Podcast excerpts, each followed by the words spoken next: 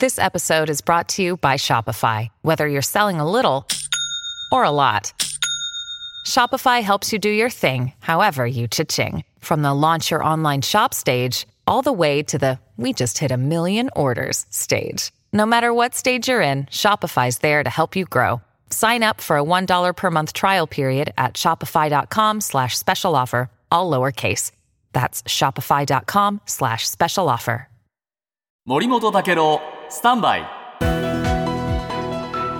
長官読み比べです、秋元議員が逮捕という話ですが、今日読売新聞の社説。政治家が特定企業と癒着して個人的な資金の提供まで受けていた。それだけでも不適切なのに国会質問で便宜を図るとは一体何事だと怒っています、えーそしてですねこれ産経新聞もそういう社説で怒ってるんですが容疑者は否認しているけれども、国の政策に大きな影響を持つ国会質問が汚職事件の舞台となったということ自体、政治への信頼を裏切るものだと、まさにそうですよね。で残念なのはですね疑惑が浮上して以降、衆議院議員である容疑者が国民の前で一度も説明していないまま逮捕されてしまったことだと。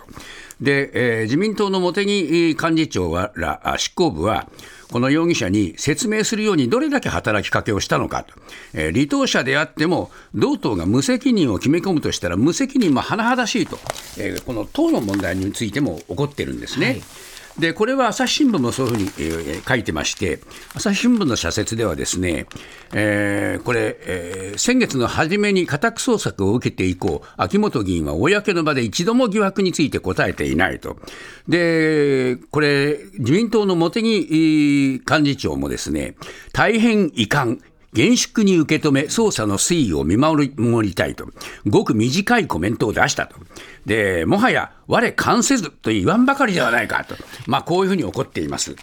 で読売新聞の社説に戻ると、ですね近来、あのカジノをめぐる統合型リゾートの汚職事件で、えー IR 担当副大臣だった元衆議院議員が逮捕されたりしました。